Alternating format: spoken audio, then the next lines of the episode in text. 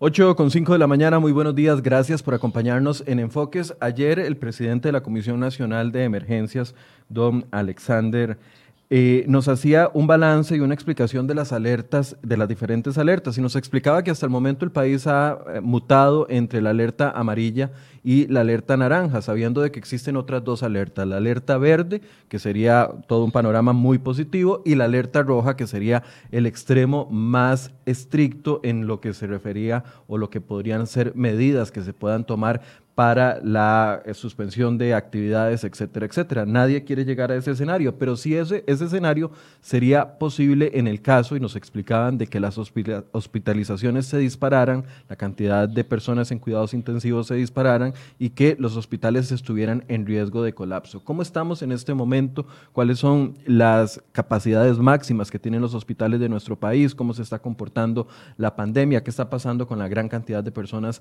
hospitalizadas? ¿Por qué algunos eh, mueren antes de llegar a las unidades de cuidados intensivos. Bueno, vamos a abordar todo este tema con el gerente médico de la Caja Costarricense del Seguro Social, don Mario Ruiz, que nos acompaña esta mañana y a quien le doy la bienvenida. Don Mario, ¿cómo está? Hola, buenos días. Este, y eh, aprovecho para mandarle un saludo a todos los compañeros que están trabajando en los diferentes centros de salud a lo largo y ancho del país. Don Mario, ¿cómo, antes de entrar en, esta introducción que hice, eh, ¿Cómo siente el ánimo de los trabajadores de la caja sabiendo que ahora ya están siendo más presionados por la cantidad de hospitalizaciones y toda la situación que se está presentando en las unidades de cuidados intensivos? Este, han sido eh, meses complicados, hay que reconocerlo, han sido meses donde todo el personal está trabajando un 200% o más, pero eh, yo me siento muy orgulloso del personal de salud este, a lo largo y ancho del país. Cada vez que voy a algún centro, este, la gente nos recibe con ideas, miras qué interesante, con cosas de cómo mejorar la atención, de cómo este, mejorar los flujos de atención de los pacientes. Este, e, es impresionante el, compromiso que hay para el traslado de los pacientes. Por ejemplo, eh, cada vez que se hace un traslado de algún paciente de un hospital regional o algún hospital periférico a los hospitales nacionales, se abre un chat inmediatamente que se llama Chat Prime, cuando el traslado lo realizan la gente del SEACO, o Chat este, No Prime, cuando lo realiza el, el hospital donde está el paciente. Anoche eh, hubo al mismo tiempo ocho chats abiertos de personal de todo el país coordinando el traslado de los pacientes. Y miras qué orgulloso me sentí de ver cómo la mística y el compromiso del personal de salud sigue ahí, como soldados que vamos a seguir dando la lucha hasta el último momento. El, golpe psicológico es muy fuerte. Yo recuerdo que hace, cuando estaban eh, los primeros hospitalizados en cuidados intensivos, tuve la oportunidad de hablar con los enfermeros eh, de, las unidades de cuidados intensivos del Hospital México y en ese momento no tenían tantos pacientes y las muertes eran una o dos hasta ese momento y, y, me explicaban del golpe y del peso psicológico que tiene el hecho de estar tratando con esta enfermedad desconocida, los riesgos, pero también eh, el ver la imposibilidad de poder tratar pacientes. Eso era cuando había dos o tres pacientes en unidades de cuidados intensivos. Ahora que eh, tenemos más de 70 pacientes en cuidados intensivos, muchos han salido por dicha, pero otros han fallecido, me imagino que eh, el tema psicológico también pesa sobre el personal. Claro, es muy duro. Este, eh, el, utilizar el equipo de protección personal eh, genera deshidratación. Es un equipo que no se puede poner y quitar como quitarse una camisa. Es un equipo eh, pesado, caliente.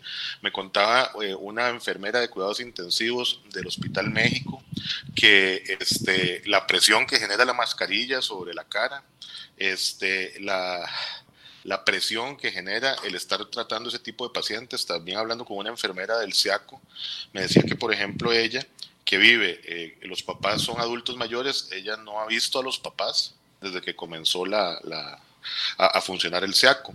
Entonces yo le preguntaba a ella que cómo hacía ella para motivarse. Y es, por ejemplo, en el SIACO, desde que el SIACO está funcionando, y, y voy a buscar el número exacto para no, desde que el SIACO está funcionando, se han atendido ahí 315 pacientes y han fallecido 27.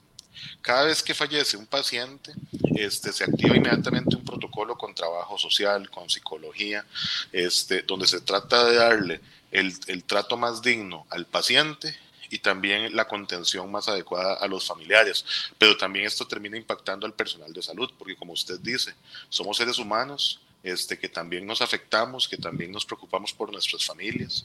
Este, y hablando con, con, con ellas, sobre todo la, la, el personal que trabaja en cuidados intensivos o en cuidados moderados o en general en el manejo de pacientes COVID, es un personal que sufre estrés, es un personal que está expuesto a la enfermedad, es un personal este, que, que está presionado 24/7, este, pero también hay que recalcar que esto, e, esta presión abarca todo el sistema, desde las, los muchachos que nos ayudan en la limpieza, hasta el personal administrativo de los diferentes centros de salud, porque todos estamos tratando de, de, conseguir insumos, de que se cumplan los protocolos, de mejorar los protocolos, porque es otra cosa, este, esta enfermedad hemos aprendido muchísimo a lo largo del tiempo, este, de, de tratar de que todos tengan el material adecuado en el momento adecuado, porque eh, hay diferentes tipos de pacientes y sobre todo de tratar de que el paciente reciba el mejor cuidado posible. Y ahorita se está presentando también otro fenómeno muy interesante y es que eh, compañeros se están enfermando en sus comunidades porque ya hay una transmisión comunitaria. Entonces ya estamos teniendo en algunos casos familiares de compañeros que están enfermos, familiares de, eh, o mismos compañeros que están enfermos y se enferman en la comunidad. Sí, es una situación que se está dando. Ya casi vamos a entrar en esos detalles. Tal vez voy a sacar un tema que lo tenía para más adelante, pero saquémoslo de una vez. Ahora que usted me explica la, situación y el protocolo que se está haciendo cuando se trasladan pacientes. Me decía que anoche habían ocho chats abiertos, eh, quería decir ocho pacientes moviéndose de un lado a otro.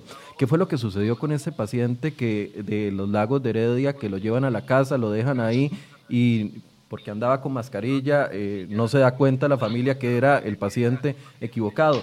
Yo no quiero hacer mucho énfasis en eso porque no sé cuánta cantidad de, traslados se han hecho durante este tiempo y esta es la primera vez que tenemos una noticia, pero eh, es un tema que, que, preocupa hasta cierto punto. Y ahí tengo una pregunta específica. ¿A la gente la están trasladando anestesiada, don Mario? No, no, no se trasladan anestesiados.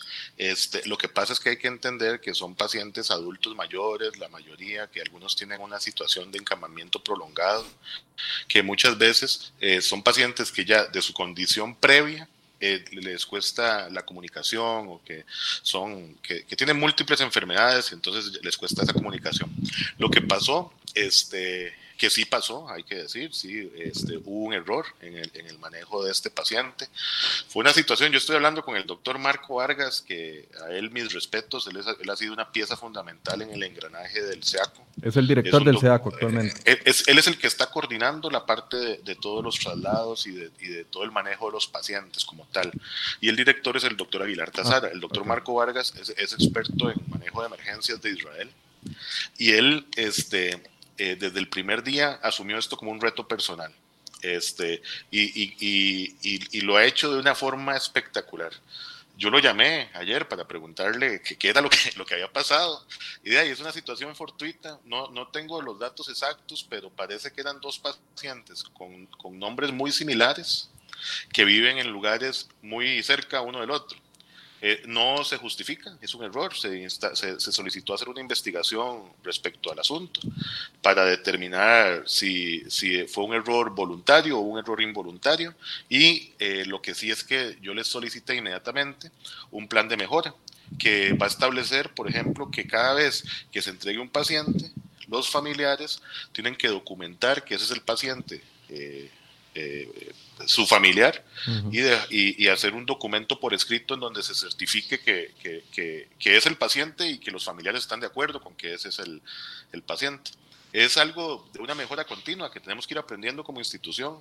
Este, se han hecho más de 300 traslados. Cada paciente que está internado en el SEACO o en los diferentes hospitales, estamos tratando de egresarlo para la casa este, porque son pacientes que muchas veces quedan con problemas para la movilización, con problemas este, eh, para eh, los músculos, si uno no los utiliza durante mucho tiempo y está con un encamamiento prolongado, se pierden fuerza. Y entonces eso hace que, la, que, que estas personas requieran rehabilitación Este, entonces hemos tratado de dar la atención de una forma lo más integral posible. Este, es un error que, que, vamos a corregir, eh, esperemos que no se repita, ya establecimos ese mecanismo de control este, y, asegurarnos de, de, seguir adelante y, y, que un puntito negro no vaya a, manchar toda la hoja blanca del excelente trabajo que ellos han hecho, pero sí hay que mejorar en ese aspecto. Ok, bueno, ya se generó, digamos, la primera acción, que sería este tipo de orden de entrega, si se puede llamar así. Perdón que, lo, perdón que lo ponga así, pero es que básicamente eso.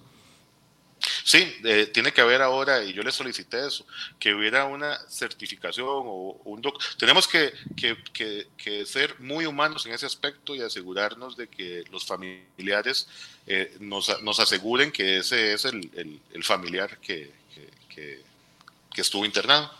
Porque de ahí ese es el asunto, imagínate. Varias personas se llaman igual, ahora nos dimos cuenta de que hay personas que se llaman igual, que pueden vivir en el mismo cantón. Entonces hay que tener mucho cuidado en ese aspecto. Ok, perfecto. Ahora si entremos en materia, don Mario, eh, ¿qué está, ¿cómo está la ocupación de los hospitales hasta el día de hoy? Sí, em, por ejemplo, hoy en el, en el SEACO este, tenemos internados a hoy 90 pacientes. De esos 90 pacientes, 61 son hombres, 29 son mujeres y tenemos internados este, en el INS 13 y en el SEACO 77. Este, en las diferentes hospitales, en las diferentes unidades de cuidados intensivos, por ejemplo en el Hospital México, este, tenemos internados en las, eh, en, las unidades de cuidados intensivos 14 pacientes, en severos 21, en moderados 67. En el San Juan de Dios tenemos internados 29 pacientes en cuidados intensivos y 45 en salones. Y este, en el Calderón Guardia tenemos 32 pacientes en UCI y 43 en, salones de cuidados moderados. ¿Cuál es la totalidad? ¿Cuál es la cifra este, total? Todavía no me han pasado la cifra total a nivel nacional. Estos son los números que se van generando a lo largo del día y hacemos un consolidado como a las nueve y media de la mañana. Porque se van ingresando y se van egresando pacientes. Siempre en la mañana es cuando se tratan de dar la mayor cantidad de salidas de los pacientes que están en condiciones de egreso. Este, lo, lo importante aquí es que sí hemos visto que cada día aumenta la cantidad de pacientes internados. Hay días que aumentan en 10, hay días que aumentan en 20. Este, e, y, hay que recalcar que estos pacientes no son los mismos desde, desde marzo, sino que van entrando y saliendo pacientes. Por ejemplo, lo que les decía del SEACO, ya en el SEACO estuvieron internados más de 300 pacientes que han sido egresados, este, la mayoría. Eh, igual pasa en las unidades de cuidados intensivos de los hospitales nacionales. Y además, pacientes que están internados en cuidados intensivos, cuando mejoran su condición, se trasladan a salón a una cama de moderados o inclusive a una cama este, eh, usual o una cama eh, sin, sin, tantas, eh, sin tantos cuidados especializados. Como parte de esta estrategia es que estamos este, contemplando ampliar más los servicios de salud hasta donde se pueda, porque hay que recalcarle a la población, nosotros tenemos una capacidad máxima. Y si los casos suben de una forma desproporcionada muy rápido, entonces nosotros no tenemos tiempo de asumir los pacientes. Y es lo que hemos tratado de ir ampliando y de ir recibiendo. Por el momento, gracias a Dios, eh, ningún paciente se ha quedado sin cama. Y esa es nuestra meta, pero podría ser, si de repente hay un pico muy alto de pacientes, que muchos pacientes de ese pico requieran hospitalización. Actualmente en el país este, de cada 100 personas que se enferman de COVID, más o menos entre 6 y 8 requieren hospitalización. Y de esas 6 a 8 personas, por lo menos una o dos terminan en cuidados intensivos. Por lo general es una. Pero entonces, si de repente hay, días que tenemos, no sé, 900 eh, positivos, entonces en teoría podrían haber internados de esos 900 en algún momento 80 o 60 pacientes. Y esos 80 o 60 pacientes, este, eh, los pacientes terminan internándose o complicándose por ahí del día 7 o 8 y terminan en cuidados intensivos por, por ahí del día 10 depende también de la condición del paciente y podrían estar internados en cuidados intensivos hasta 18 días. Eso es lo que comienza a generar que se vayan acumulando y acumulando y acumulando pacientes. Por eso es tan importante tratar de que el contagio no se genere como en un Big Bang o una de una forma muy rápida, sino de una forma controlada. Al mismo tiempo, este, nosotros estamos tratando de aumentar la capacidad. Ok, Mario, tal vez, perdona aquí una pausa. Ayer, al, día, al, corte del día de ayer, utilicemos el corte del mediodía de ayer. Ayer teníamos 352 personas hospitalizadas y de ellas 80 estaban en cuidados intensivos. ¿no? Vamos a ver cómo varía para el día de, eh, de hoy. ¿Cuánto es la capacidad? Si, ayer teníamos 352 personas hospitalizadas, ¿cuántas más podríamos tener al día de hoy con las camas habilitadas que hay? Este, si sigue subiendo en promedio unos 10 a 20 pacientes diarios, entonces hoy podríamos tener, si ayer, déjeme, buscar un momentito el número de ayer. Aquí lo tengo. Ayer teníamos, como, como dice usted, 380 eh, en la UCI y 269 en salón. 268 en salón. Ha ido aumentando un promedio de unos 10 a 20 pacientes diarios. A veces son menos. Y a veces también hay que, hay que, hay que tomar en cuenta aquí la cantidad de pacientes que les damos salida. Que esa es la otra cosa importante. Hay días que hay más salidas que otros. Porque eh, por, por, cuestiones eh, multifactoriales a veces hay pacientes que eh, entran grupos de pacientes, se van recuperando al mismo tiempo, entonces hay que ver también cuántos entraron y cuántos salieron. En la torre del Calderón Guardia hemos habilitado este, los pisos 7 y 8.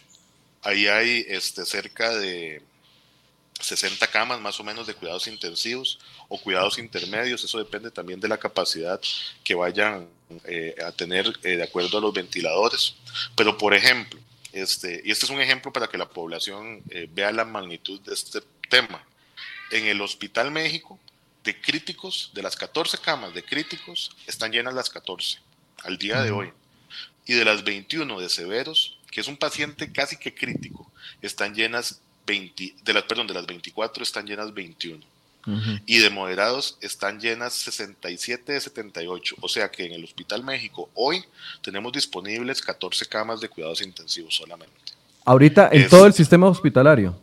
No, en el México. Solo en el México. Eh, a, la cifra que quería llegar y no sé si, si la tiene ahí es para poder ejemplificarle más a la gente. Si, si ayer teníamos 352 personas hospitalizadas, eh, había campo para cuántas, para 400, para 500, para 600, para uno dimensionar cuánta es la capacidad que se está utilizando, de, de, cuánto es el porcentaje de la capacidad máxima que se está utilizando.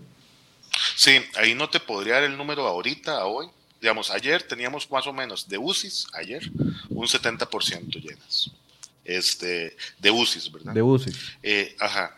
las camas de salón o las que decimos de moderados, este, de las 1300, ayer estábamos usando 200 y resta, pero hay que contemplar que la estrategia plantea que nosotros tenemos que evitar al máximo que, los hospitales regionales y periféricos tengan que manejar pacientes COVID.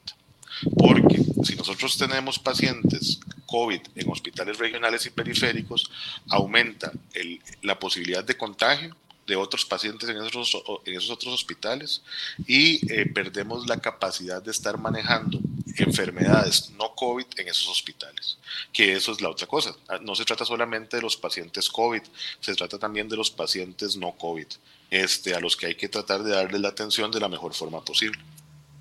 Si teníamos 80 eh, personas en cuidados intensivos y estábamos utilizando el, 30 el 70%, quiere decir que, quedaban libres unas 20, 25 camas más. Puede variar, pero sí, puede, ser, puede ir por ahí, pero puede variar. Okay. Lo que estoy tratando es de llegar a, comprender, digamos, en qué etapa del panorama estamos. En el, en el tema de internamientos, andamos por cuánto porcentaje de, de capacidad máxima ahorita. Sí. Eh, de UCIs un 60, 70, un 70%. Aquí lo importante es que esto es un número variable.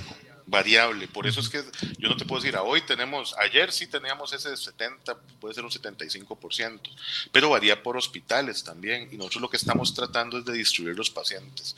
Y en el momento que ya se llenaran, ojalá que no se llenen, inmediatamente tratar de habilitar más que aquí, esa es la estrategia que, estamos implementando ahorita. Desde la semana pasada estamos analizando el Hospital Nacional Psiquiátrico Eh, hoy vamos a tener este, una reunión ya de, definición de las estrategias y ahí podríamos habilitar más camas, pero son camas leves, digamos, son camas para pacientes que ya van eh, eh, casi que de alta o que requieren un cuidado mínimo que permita descongestionar todavía más los hospitales para poder utilizar los hospitales para pacientes con enfermedades más complejas. Este, y en eso es lo que estamos revisando por el momento. En el hospital psiquiátrico hay eh, más o menos 500 camas, pero son para pacientes este, de una complejidad muy leve. Estamos analizando a dónde trasladar los pacientes que están en el hospital psiquiátrico, si se determina utilizar esto para poder ampliar nuestra capacidad. Va a llegar un momento. Adelante, no, termine la idea, por favor. Sí, va a llegar un momento en que nosotros como sistema de salud, si los casos aumentan muy rápido y no nos da tiempo de atender a los pacientes, el paciente llega, uno le tiene que brindar la atención, la atención es de al menos 10 días. En casos, en casos que no requieren cuidados intensivos. Entonces, lo ideal es que, nosotros, que los pacientes vayan llegando conforme nosotros como sistema de salud podemos irlos captando. Y por eso estamos tratando de ampliar la capacidad. Pero si llega un momento en que ya no se puede, es lo que pasa en otros países, que los sistemas no, no tienen capacidad para recibir a los pacientes. Entonces, ¿qué es lo importante acá? Y, eso yo sí lo quiero dejar muy claro. El paciente, una vez que se enfermó de COVID, la evolución de la enfermedad es muy difícil de predecir porque no hay un tratamiento claro. Para, la, digamos, si yo supiera que me enfermo y que me van a poner una inyección y que es poco probable que con esa inyección o tratamiento termine en un hospital, no estaríamos ante este dilema. Por eso aquí lo importante es evitar que la gente se enferme. Aunque todos estamos enfocados en las camas de los hospitales, esto no se gana en los hospitales. Esto se gana en el primer nivel de atención, en los EVAIS, en la comunidad, en donde tenemos que hacer que toda la población entienda la importancia de las medidas sanitarias y la importancia del autocuido. Y con eso me refiero a que tenemos que estar convencidos de que hay que lavarse las manos, de que hay que evitar exponer a personas adultas mayores a la enfermedad, porque son las personas que se complican más. Tenemos que evitar las aglomeraciones, tenemos que evitar, si estamos resfriados, evitar este, y mi recomendación es, si usted tiene síntomas respiratorios, vaya a un servicio de emergencias a ser valorado este, y inmediatamente, si cumple con los, con los criterios diagnósticos, este, que le realicen la prueba si es necesario y que cumpla con el periodo de cuarentena para que así evite enfermar a otras personas. Don Mario, es, ese, es interesante. Ese panorama de una posible alerta roja, es decir, una saturación de hospitales, ¿lo ven en el próximo mes? Por el comportamiento que hemos tenido en los últimos días? Tal vez para hacerle ya eh, la pregunta más concreta. Sí, yo espero que no. Yo espero que... Pero, pero, digamos, dejando la esperanza y dejando de lado, digamos, el positivismo que todos queremos tener, pensando de que vamos a estar mejor en un mes o en mes y medio, pero sabiendo de que eh, las proyecciones que no se han equivocado en muchos de los casos han dicho que el pico podría estar para agosto o principios de septiembre, ustedes ven, dejando de lado eso y viendo los, números fríos, ¿ustedes ven esa posibilidad de llegar a una saturación en el próximo mes? Las posibilidades existen, es una posibilidad que, es real y lo hemos dicho desde el día uno que comenzó esto. Hemos ido aumentando capacidad y cada día que hemos ganado nos ha permitido avanzar en equipo de protección, en protocolos, en camas, en pruebas diagnósticas. Pero la posibilidad existe. Pero aquí lo importante, y por eso es que yo no quiero perder la esperanza y yo quiero que la gente no pierda la esperanza, es que vean, cuando comenzamos con la primera ola, don Michael, se esperaba, eh, no me recuerdo el número exacto, pero cerca de, en, marzo, a inicios de marzo, que iban a haber cerca de 100 mil pacientes y que el sistema colapsaba. No colapsó, gracias a Dios. Inmediatamente se tomaron las medidas, se amplió la capacidad instalada, este, todos nos pusimos la camiseta y salimos adelante y pudimos aplanar la primera ola como casi ningún otro país del mundo. Viene esta segunda ola. Hace tres semanas o más, las primeras proyecciones de SIMPA hablaban de, de 100.000 pacientes y más de 2.800 pacientes internados. Este, eh, yo mismo en una conferencia de prensa dije, vean, si esto sigue así, el sistema puede colapsar. Y es muy probable que colapse porque cada día se van acumulando más pacientes, más camas. Nos dio tiempo de ampliar la torre este del Calderón Guardia, este, de hacer el convenio con el INS, a quienes les agradezco muchísimo, 48 camas que, que son como una caballería que nos vino a ayudar y al mismo tiempo ampliamos eh, capacidad en el San Juan de Dios y en el Hospital México y las curvas de, las últimas curvas de SIMPA que presentó el doctor Salas ya hablan de 60 mil pacientes para el 14 de agosto y 1.800 internamientos. ¿Qué quiere decir esto? Nosotros tenemos la ventaja como país de que podemos analizar la información y de que tenemos información o proyecciones de altísima calidad eh, hechas por profesionales de la mejor este, calidad, de la UCR, Universidad Nacional, del Ministerio de Salud, de la Comisión de Emergencias, de la Caja, este, de Mideplan. Todo el mundo se está poniendo la camiseta para que esas proyecciones nos ayuden a tomar decisiones. En algún momento yo hablé sobre el mito de Cassandra. Cassandra era la que decía lo que iba a pasar, pero nadie le hacía caso y entonces las cosas pasaban. Y hay una frase muy interesante, lo importante no es el mensajero, sino que es el mensaje y que el mensaje le llegue a la población. Nosotros podemos hacer que el contagio disminuya. ¿Cómo? Evitando las aglomeraciones, evitando todos estos factores y cada paciente que no se enferma, que por lo menos dos o tres personas no van a terminar internadas en, los hospitales. Entonces eso eh, a mí sí me da muchísima esperanza el ver que aunque de bajar de 100 mil a 60 mil, son 40 mil personas que no se enfermaron al mismo tiempo. Y eso nos ha permitido, este, como sistema, ir avanzando. El ver que la curva no ha ido creciendo exponencialmente, porque vieras, Michael, yo veía esa curva y me daba miedo, porque ya no, se, ya no parecía una curva, parecía un cohete que iba para arriba. ¿Y ya no le da miedo este, esa curva? No, todavía me da muchísimo miedo, pero este, ha disminuido un poco. Entonces son personas que no se han enfermado y son personas que no van a terminar internados en los hospitales y que nos está dando tiempo como sistema de salud de irlos captando cada vez más. Don Mario, en esa misma proyección de SIMPA que dice 60 mil para el 16 de agosto, dice 1.800 eh, hospitalizados. Hospitalizados. ¿Tendríamos esa capacidad para el 16 de agosto? No, no tenemos capacidad de recibir 1.800 pacientes al mismo tiempo. Este, y por eso estamos ampliando en el, en el Hospital Nacional Psiquiátrico Estamos valorando ahí ampliar la cantidad de pacientes, estamos valorando utilizar, que, que desde el inicio se dijo, toda la torre este de ser necesario.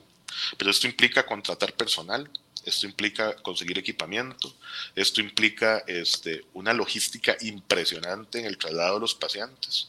Y nosotros vamos a seguir, vamos a seguir ampliando y mejorando y todo, pero esto tiene que ser un trabajo en equipo entre, entre el sistema de salud y la sociedad para que la sociedad nos ayude no enfermándose. Eso es lo que le pedimos a la gente, no se enfermen, trate de no contaminarse, trate de no exponerse ni exponer a sus seres queridos.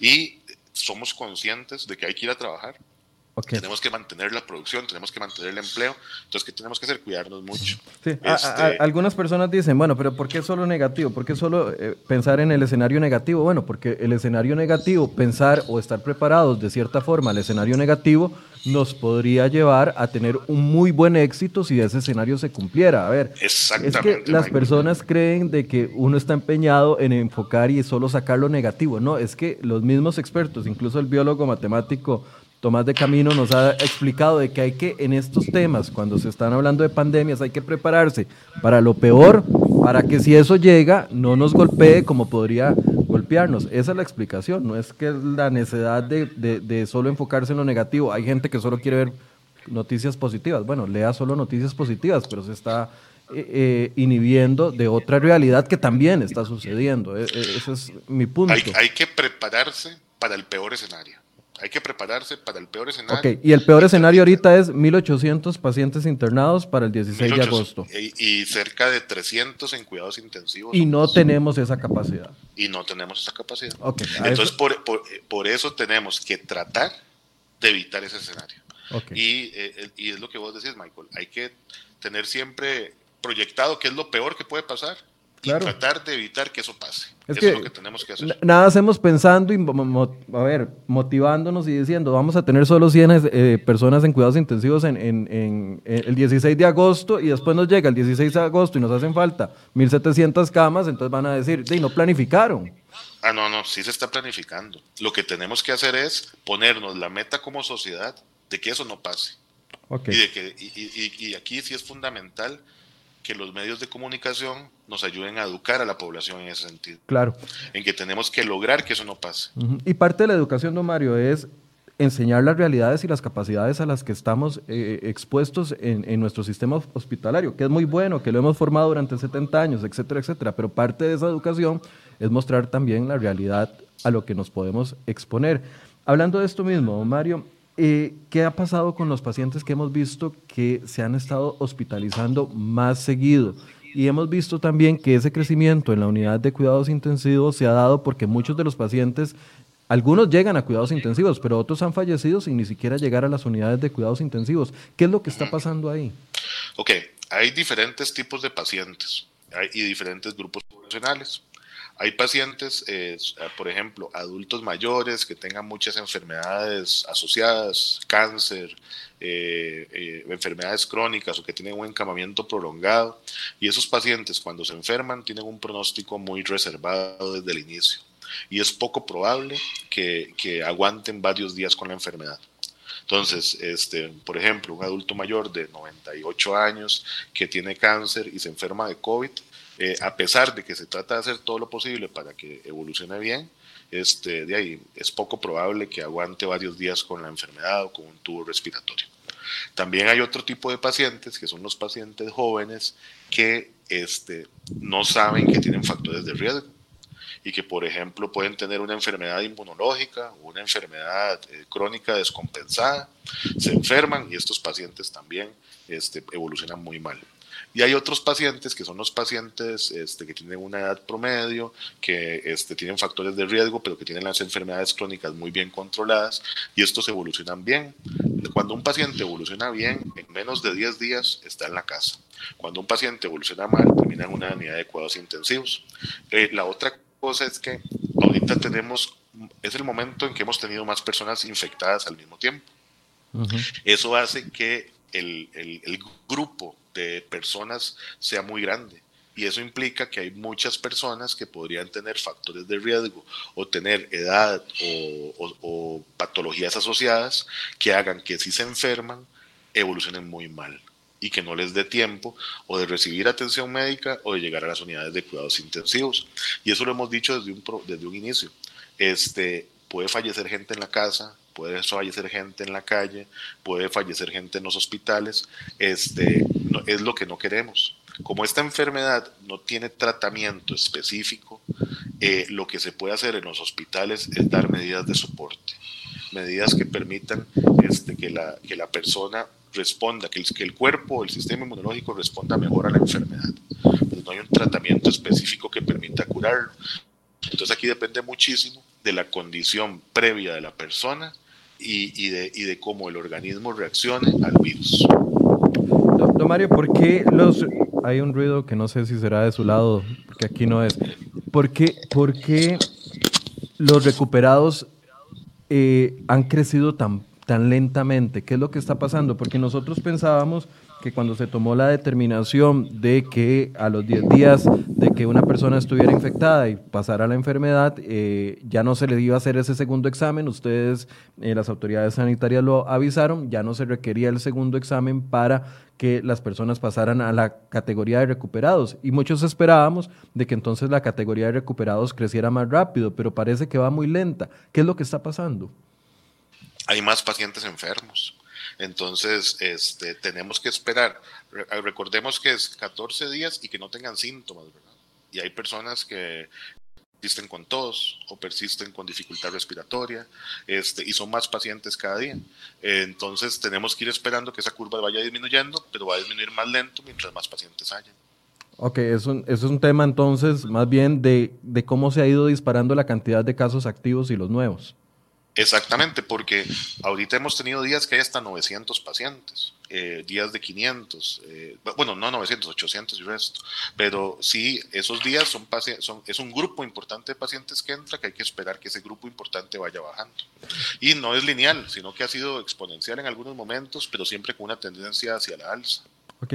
El, el otro tema que también quería preguntarle es sobre la cantidad de pruebas disponibles y la capacidad de procesar pruebas porque eh, cuando se nos avisaron la semana pasada de que iban a incorporarse esta nueva categoría de paciente confirmado con COVID por nexo y clínica, entonces mucha gente pegó el brinco al cielo y dice, bueno, ¿qué es? Que no hay pruebas.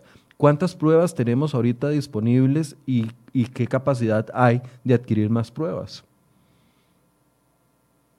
Don Mario, se le fue, se le fue el sonido. Perdón, ahí, sí me escuchas. Sí, por el momento nosotros tenemos la capacidad de realizar más o menos entre 1.800 y 2.000 pruebas diarias. Esas pruebas también hay que sumar las 250 o 300 que realiza el INCIENSA. Este, estamos tratando de aumentar nuestra capacidad de pruebas diagnósticas. En algún momento falló una máquina especial que utilizamos para el diagnóstico que se llama COVAS. Este, hemos eh, negociado con los proveedores de pruebas para que, con las diferentes casas comerciales para que nos den más reactivos y ellos nos han respondido muy bien. Este, por ejemplo, Roche nos dio 3.000 reactivos más para esta semana y nos van a dar creo que 8.000 más para la próxima semana. Este, y además estamos con una estrategia de diversificación del tipo de pruebas. Eh, eh, vamos a, a regionalizar también la cantidad de pruebas que vamos a poner y eso va a permitir que hospitales regionales realicen pruebas. Entonces, por ejemplo, eh, vamos a, distribuir de aquí a finales de enero este, la capacidad para poder realizar hasta 4.500 pruebas diarias. ¿A finales de qué, perdón? A finales de agosto. A finales de agosto. o sea, ahorita podemos procesar 1.800, alrededor de 2.000 pruebas diarias. 2.000 pruebas diarias. Y para finales de agosto vamos a poder procesar 4.000. Exactamente, y vamos a poder procesar pruebas en el Enrique, en Enrique Baltodano, en el Monseñor Sanabria, en el Tony Facio, en el Escalante Padilla, en el Max Peralta, en, la Carit, en el Blanco Cervantes, en el Calderón Guardia, además, San Juan de Dios, Hospital de Niños y Hospital Méxicos. Este, y con el, lo, lo, que se pretende hacer con este diagnóstico por nexo epidemiológico es hacer un uso más eficiente de los recursos este, y también tomar en cuenta que si yo soy positivo y vivo en, y en mi casa estamos en un contacto permanente, es muy probable que, vayamos a ser positivos todos en la familia, Dios quiera que no, pero es una realidad cuando ya la enfermedad tiene eh, una transmisión comunitaria. Eh, y en stock, no Mario, porque me respondió la capacidad de, de procesar pruebas, pero en stock, ¿cuántas pruebas tenemos ahorita, el día de hoy? Varía porque es una prueba contra entrega. Digamos, la prueba se realiza, inmediatamente la casa comercial la repone.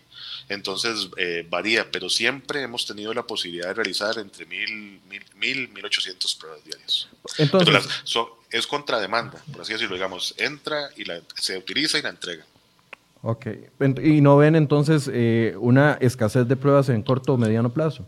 Por el momento no, pero podría pasar, y eso yo lo he recalcado también. Las pruebas diagnósticas, hay, hay cuatro cosas sí, cuatro vitales que pueden faltar en cualquier momento. Y tenemos que ser conscientes de eso. Pruebas diagnósticas pueden hacer falta. Equipo de protección personal puede llegar a hacer falta. Este, por el momento no ha hecho falta, pero todos los días estamos corriendo para comprar la gerencia logística de Luis Porres, pasa 24/7 encima de eso. Camas de cuidados intensivos eh, o camas especializadas pueden hacer falta.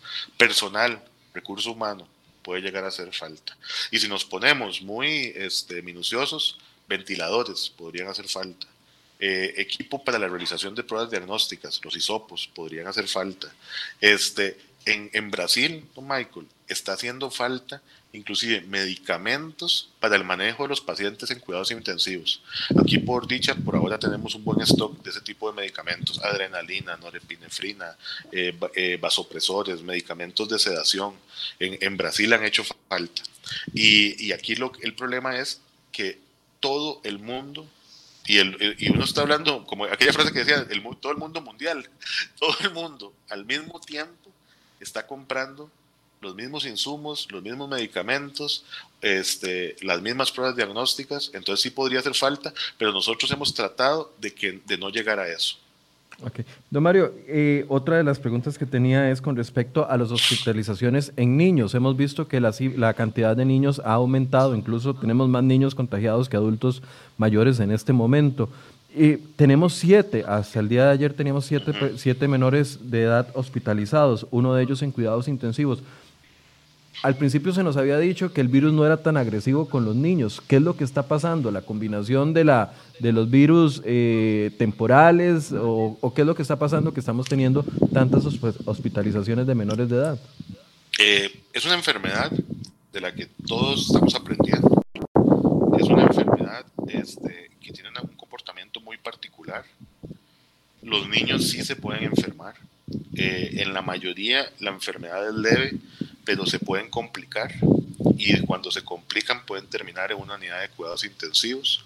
Hay un síndrome que presentan, que es el síndrome de Kawasaki, que lo describieron en Nueva York y aquí tengo entendido, no, estoy seguro, que no se ha presentado ninguno, pero la verdad no estoy 100% seguro que no se haya presentado ninguno. De hecho, hoy le voy a preguntar a la doctora Arguedas para, para ver cómo estamos en eso. Pero, ¿qué es lo importante acá? Tenemos que evitar que nuestros hijos se enfermen y evitar que nuestros hijos puedan enfermar a personas adultas mayores o a personas con factores de riesgo. Y sí se pueden complicar. Entonces tenemos que cuidarlos muchísimo. Este, esta enfermedad, la solución va a estar cuando tengamos una vacuna. Mientras tanto, todos somos susceptibles de enfermarnos, todos somos susceptibles de, complicarnos, este, y todos somos susceptibles de terminar en una cama de algún hospital. En cuanto a los contagiados, ya usted nos hablaba de que parte del personal médico se ha contagiado no solo en los hospitales, sino también en sus comunidades. Actualmente, ¿cuántas personas tienen eh, aisladas o en cuarentena por este tema que son trabajadores esenciales de la caja?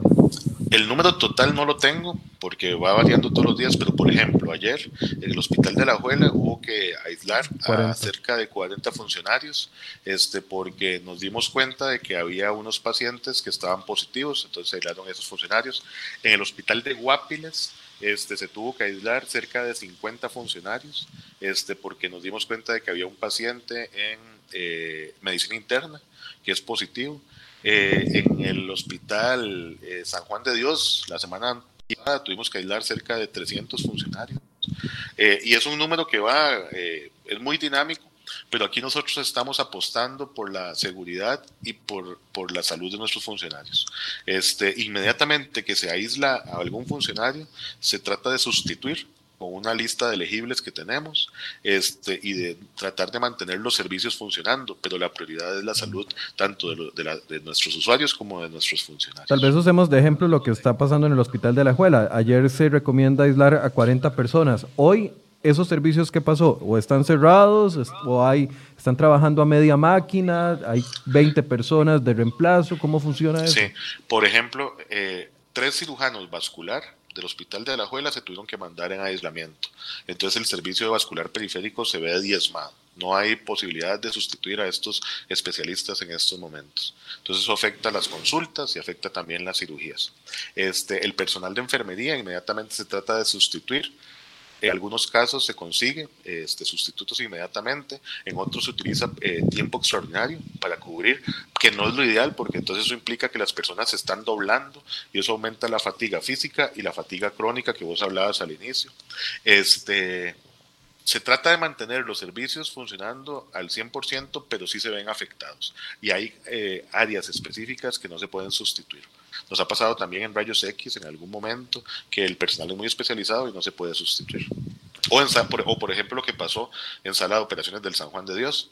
El personal de sala de operaciones, enfermería, auxiliares, camilleros, anestesiólogos, cirujanos, es un personal muy especializado que no se puede suspender, no se puede sustituir de la noche a la mañana y por eso tuvimos que suspender o cerrar las 14 salas del San Juan de Dios y mantener solamente la atención de emergencias. Mario, y con respecto al tema de las hospitalizaciones, en algún momento que habíamos hablado anteriormente, eh, se veía lejana la posibilidad de coordinación con hospitales privados para utilizar esos servicios. Ya nos hemos dado cuenta de que hay personas internadas en hospitales privados, de hecho una persona lamentablemente falleció en un hospital privado. ¿Se va acercando ese momento a utilizar o a ver qué tipo de coordinación se puede hacer para tener a mano las camas de los hospitales privados?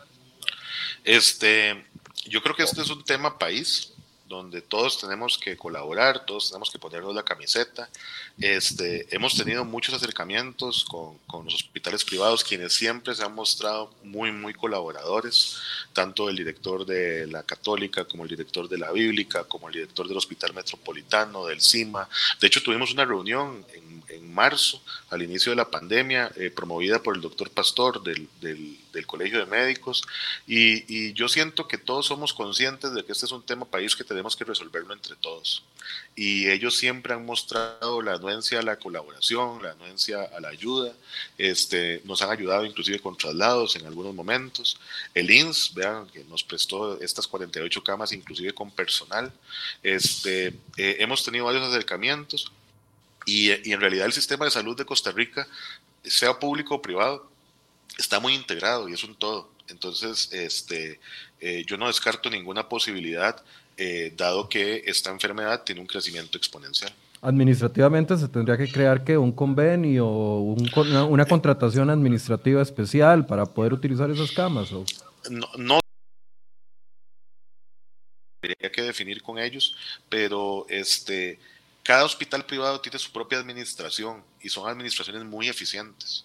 Este, por ejemplo, el INS decidió prestarnos las camas con personal y, gratuitamente. A ningún costo. Eh, a ningún costo. El INS es 100% eh, gratuito, las 48 camas con el recurso humano, este, inclusive hasta con recurso de aseo.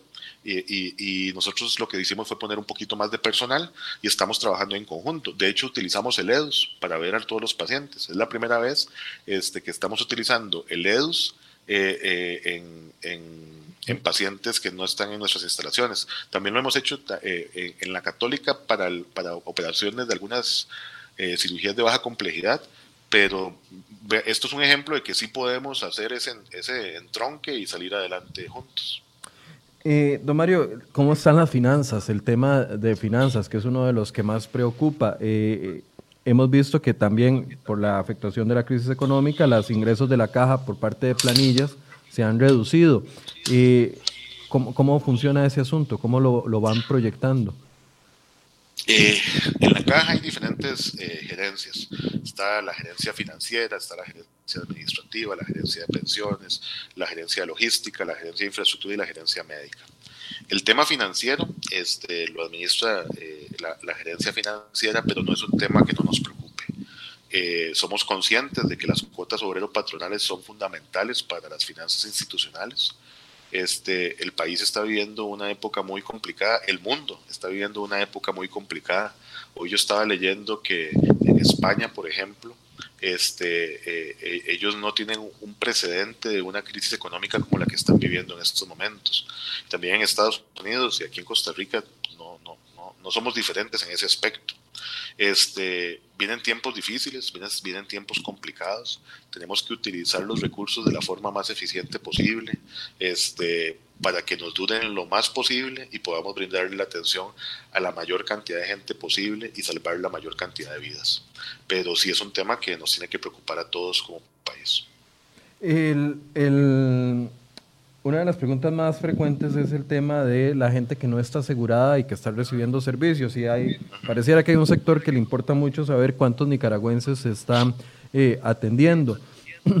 Tal vez desde la perspectiva de que son personas, no, no somos nacionalidades, se está atendiendo a todas las personas independientemente de que tengan seguro o no tengan seguro y de que tengan eh, una nacionalidad eh, o un, un, estado migratorio a, al día o no al día. Sí, este, en una pandemia, bueno, primero lo que hemos dicho siempre, nos rige el principio de solidaridad y universalidad en la institución. Eh, en una pandemia no hay un lugar donde yo pueda ir a esconderme y no enfermarme, este, porque todos estamos interconectados, todos, todos, todos, este, y eh, todos vivimos en una sociedad, todos somos seres humanos, ¿De qué se trata esto? De que tenemos que asegurarnos de que si una persona está enferma, primero que cumpla con las medidas de aislamiento y que reciba atención lo más pronto posible. Por eso es tan importante que si una persona tiene síntomas, asista a los servicios de emergencias. En los servicios de emergencia nosotros tenemos atenciones diferenciadas, este, donde se le da la mejor atención posible, se le realiza el testeo Este, hay medidas de, aplicación de cobro posterior a la atención, pero la instrucción es atendamos a todos los pacientes independientemente de su nivel de aseguramiento si presentan algún síntoma respiratorio. Y después de la atención, vemos a través de los mecanismos que ya existen a nivel institucional para eh, ver si se puede eh, recuperar esa, esa atención que se dio. Pero lo principal es brindar la atención. Esto es como si hubiera un terremoto solamente que nosotros no estamos sintiendo la tierra moviéndose, o como si hubiera un huracán. Entonces, en un terremoto, en un huracán, o en un tsunami, o en una emergencia, uno no se fija quién está asegurado y quién no. Uno trata de darle la atención a todas las personas que se pueda para salvar la mayor cantidad de vidas posibles. Y el dar atención a todos y lograr identificar dónde están los focos de contagio en estos momentos es fundamental para poder seguir avanzando como país. Igual no, no sé cómo, si tendrán alguna estadística de cómo funciona la recuperación cuando se emiten las facturas a personas no aseguradas. Eh, no sé si hay un porcentaje importante de recuperación o eventualmente no.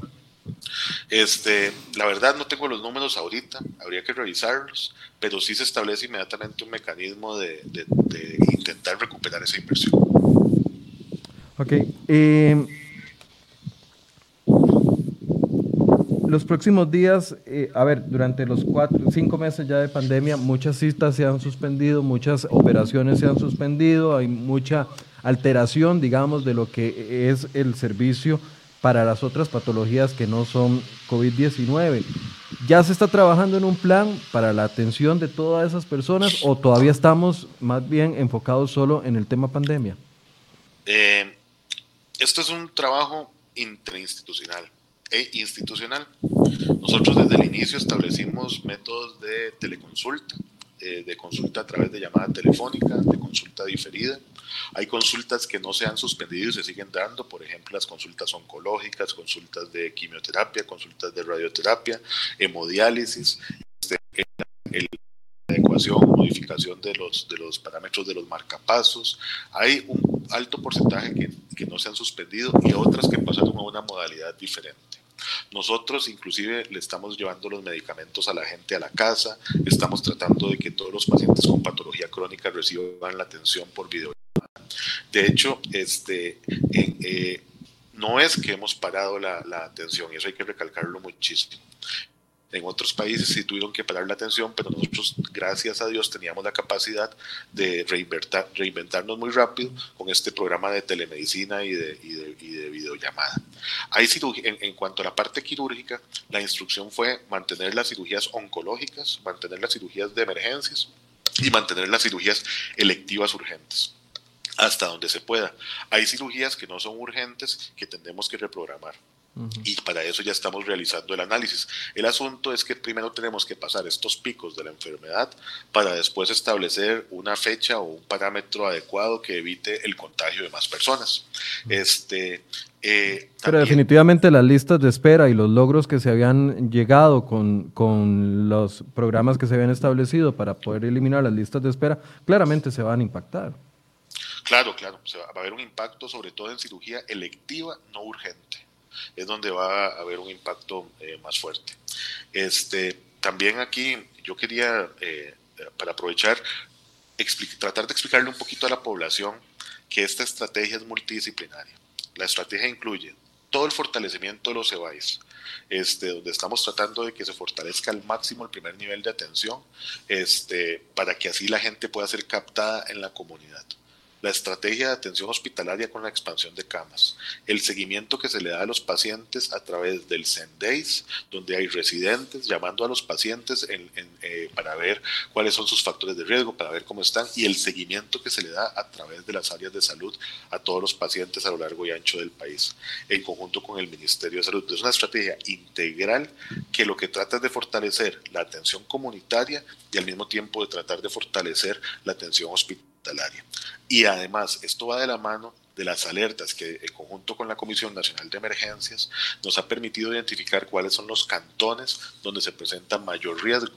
Y aquí es la importancia de, y, yo se lo pido como un favor a los alcaldes y a los líderes comunales de que es en nuestras comunidades en donde tenemos que tomar control de la enfermedad, en donde tenemos que identificar los focos de contagio, contenerlos, ser muy solidarios con esas personas para tratar de que si tienen que estar en cuarentena tengan alimentación, tengan este, medios de subsistencia, que, que puedan realizar una cuarentena de una forma adecuada y eso poco a poco a lo largo del tiempo nos va a permitir ir tomando control sobre la enfermedad a nivel de nuestras comunidades y eso va a permitir que los cantones naranja pasen a, amarillo y los amarillos a verde, teniendo un control comunal este, o comunitario de la enfermedad.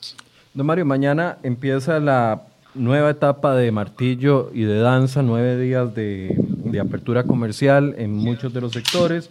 Después vendrán 12 de cierre y luego 9 días de apertura. Al final, eh, en la parte económica, esto no tiene contentos para nada los sectores. Están exigiendo y pidiendo eh, mayor apertura para trabajar. Veíamos antes de, eh, de empezar esta conversación de que hay gente manifestándose en la ruta 27 pidiendo que los dejen trabajar. ¿Ustedes prevén que estos nueve días de martillo impacten la situación de las hospitalizaciones?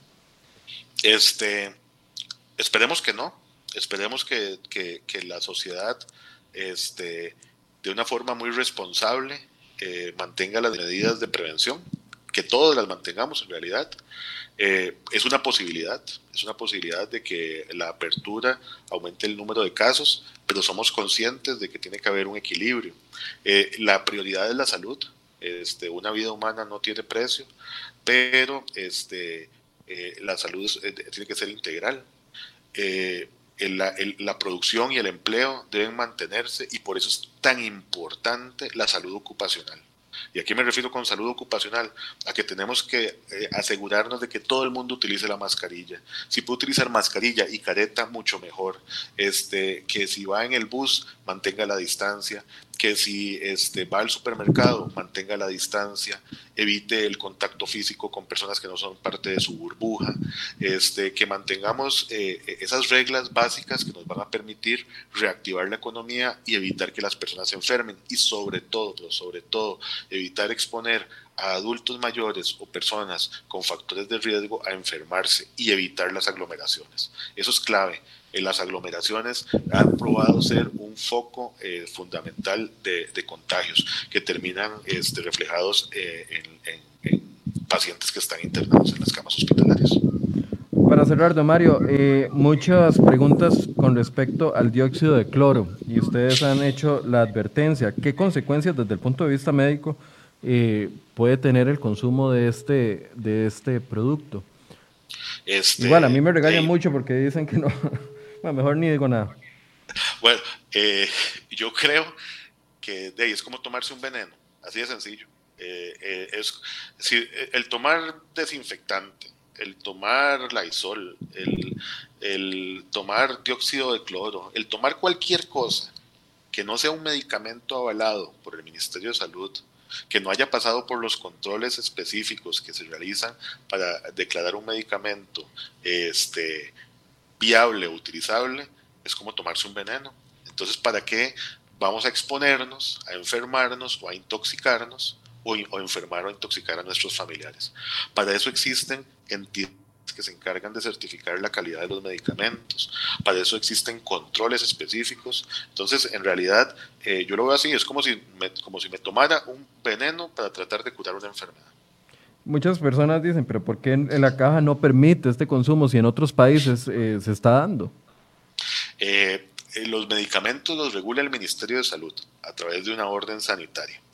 Pero este, ayer yo leía una frase, no sé dónde fue, creo que fue en, alguna red social, que decía, si hay un terremoto, si hay un volcán que está estallando, entonces usted le pregunta al vulcanólogo de cómo, cómo, qué es lo que está pasando con ese volcán Aquí tenemos que eh, de repente surge este, el dióxido de cloro, el, el, tomar desinfectante, el, el, exponerse a rayos ultravioleta, también lo escuché en algún momento, o el que el termómetro para medir la temperatura le está matando las neuronas, no sé si habías oído eso, y que entonces hay gente que piensa que es un mecanismo de control de las neuronas.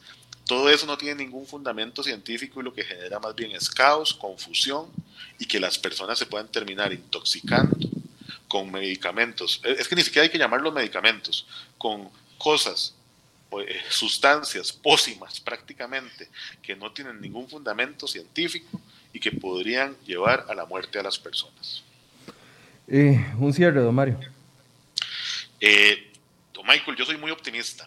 Yo soy sí, yo sé que es muy optimista. Y, vean, no tenemos que perder la esperanza. Más bien tenemos, este es el momento clave de, de, nuestras vidas en donde le tenemos que demostrar al mundo que los ticos y las ticas tenemos la camiseta superpuesta y que vamos a hacer que esa curva se aplane.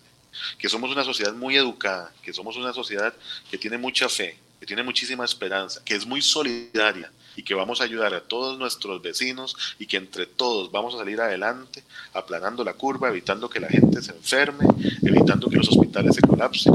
Este, y después de algunos años vamos a volver a ver atrás y vamos a ver este momento como el que nos volvió más fuertes y más unidos como sociedad.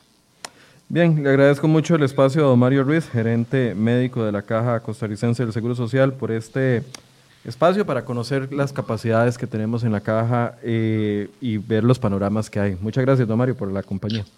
Hasta luego, un abrazo.